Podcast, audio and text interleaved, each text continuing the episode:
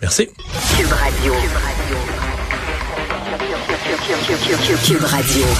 En direct à LCN. Malgré la session parlementaire assez difficile, l'ambiance était plutôt bon enfant euh, ce matin. Écoutez bien. En terminant, ben, je demanderai au ministre de l'Éducation de nous chanter Vive le vent.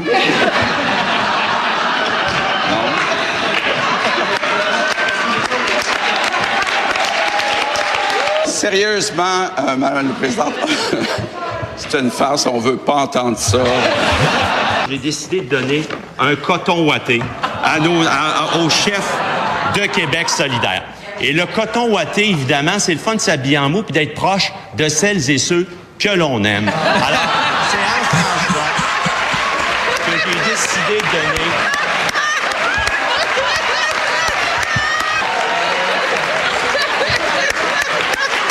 Ça me fait plaisir. Pourquoi la souveraineté du Québec n'est pas bonne? C'est parce que, Madame la Présidente, ça ferait en sorte que l'on perdrait nos rocheuses. Alors, je veux lui rappeler, je veux lui rappeler à tous les jours, s'il peut mettre ça dans son bureau, la raison fondamentale pourquoi le Parti libéral du Québec est fédéraliste. Je vais lui donner, peut-être que ça va le faire réfléchir. C'est vraiment bien, là. C'est bien. Ouais. Bon, Emmanuel, euh, ton étoile et ton bonnet d'âne. Ben là, j'ai envie de donner l'étoile à Marc Tanguay. Oui, c'est bon, hein? discours de fin d'année que j'ai entendu depuis longtemps. Là, je pense que tout le monde était mort de rire. Mais soyons sérieux. Je vais assumer mon côté nerd. Moi, je vais donner euh, mon étoile à André Fortin. On n'a pas parlé de lui de la session. Il a pas défrayé les manchettes. La plupart du monde se demande pourquoi. Parce qu'il incarne le travail minutieux des parlementaires sur des dossiers importants. 230 quelques heures à travailler sur le projet de loi 15, la réforme en santé. Euh, c'est ça aussi le travail politique, le travail parlementaire. faut que ça soit bien fait, ça se fait dans l'ombre. Et euh, l'opposition, dans ces moments-là, joue un rôle important. Éric Girard, ben, Simon donne bonne parce que c'est comme, ça allait déjà mal là, pour le gouvernement. Puis à partir du moment où il a donné sa subvention aux Kings de Los Angeles, mais c'est comme devenu la cerise sur le Sunday de l'effondrement général et total du gouvernement en fin de session parlementaire. Je pense que ça n'en est pas vraiment euh, remis. Puis on s'attendait de mieux du ministre des Finances. Ouais. Antoine, de ton côté, ton étoile et ton bonnet d'âne. Ben, c'est pas très ori- original. J'ai vu la joute tout à l'heure, mais pour moi, mon étoile, c'est Paul Saint-Pierre Plamondon. Euh, quand même, euh, il y a des résultats objectifs euh, excellents. Je veux dire, une élection partielle et euh, d'excellents sondages. Donc, en politique, c'est ce qu'on veut, c'est ce qu'on recherche. Donc, c'est pour ça, je crois, qu'il mérite une étoile. Et ton bonnet d'âne, tu as choisi Geneviève Guilbeault. Pourquoi? Ben c'est à cause des revirements. Elle a fait beaucoup de travail très dur euh, du gouvernement de volte-face. Euh, euh, bon, plus tôt dans l'année, évidemment, il y a la il y a le troisième lien, mais là, il y a eu le tramway aussi, euh, donner ça à la CDPQ Infra. euh, euh, et toujours euh, le retour du troisième lien aussi, elle a essayé de, de le justifier alors qu'elle l'avait très bien en enterré. euh, euh, donc, j'ai- trouvé que c'était c'était pas une ministre qui semblait chercher la bonne solution, mais vraiment chercher à aider uniquement son parti et son chef. Mario, de ton côté, et bonnet d'âne? Ben, l'étoile à Pascal Paradis, parce que oui, Jean Talon devait être euh, gagné par euh, par le PQ. C'était un défi.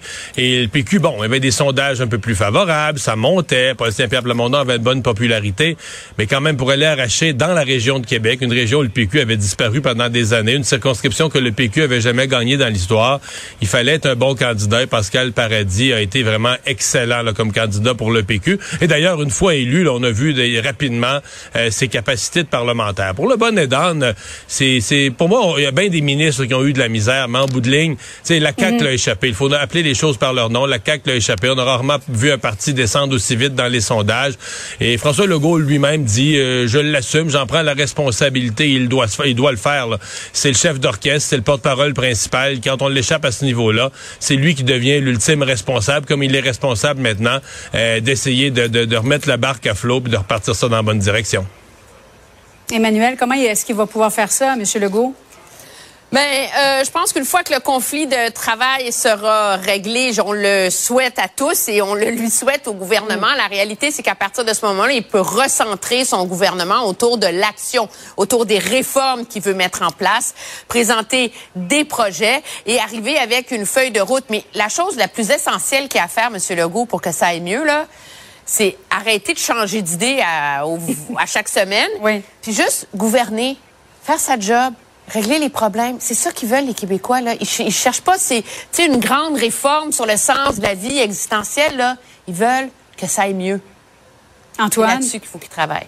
Oui, puis il a encore changé d'idée aujourd'hui sur la- les, les taxes. euh, les, les taxes euh, Mais dites oui. euh, orange-bleu, La euh, CAQ, bleu pâle? la CAQ avait tellement dénoncé il y a un an lors de la dernière campagne électorale Québec solidaire qui voulait taxer les véhicules les plus polluants. On appelait ça les taxes oranges. Elle va permettre aujourd'hui aux villes de le faire. Antoine, est-ce que la CAQ s'est finalement inspirée des taxes oranges? Ben, je pense un peu, puis en plus, ils délèguent ça, ils sous-traitent ça aux, aux municipalités d'une certaine façon. En même temps, quand je regarde leurs objectifs, par exemple, dans, dans leur politique environnementale, ils veulent réduire l'auto solo là, de, de 20% d'ici 2030. Il faut bien faire quelque chose. Donc, je sens qu'ils sont tiraillés, mais en voulant faire plaisir à tout le monde, ben, euh, tu sais, parler du troisième lien, euh, retirer le tramway, puis en même temps euh, permettre aux municipalités de taxer, ben, ça fait que tu déplais à, à, à, à, à peu près tout le monde. Et, et c'est ça qui les, qui les coule actuellement. Il aurait dû... euh, et, et là, ils ont joué beaucoup sur les, les taxes oranges. C'était la ligne de M. Legault, encore cette semaine, là, contre Québec solidaire. Le voilà que ça...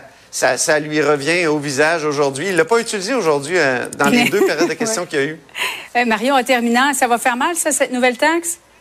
Bah, tu sais, vous allez dire, il y a tellement de mauvaises nouvelles pour le gouvernement que c'est juste une de plus, là. Mais tu sais, c'est pas compliqué. Euh, les, euh, la CAQ avait promis de pas faire ça, puis des taxes pour les automobilistes. Je comprends que celle-là, c'est les maires là, des municipalités qui ont poussé, poussé, poussé. C'est juste des taxes. Quand tu achètes une auto, je pense qu'il y a 10 taxes, puis une fois que tu l'as, t'en payes 10 autres. Euh, c'est sûr que les gens en auront le pompon, ils seront pas contents d'en payer un autre, là. Emmanuel Latraverse, Antoine Robitaille, Mario Dumont. Merci à vous trois. Bonne soirée. Au revoir. Au revoir. Une autre vision de l'actualité. Cube Radio. Et là là, quelle semaine en actualité qui finit fort. On n'a pas manqué de matériel. Merci d'avoir été des nôtres. Bonne fin de semaine. Rendez-vous lundi.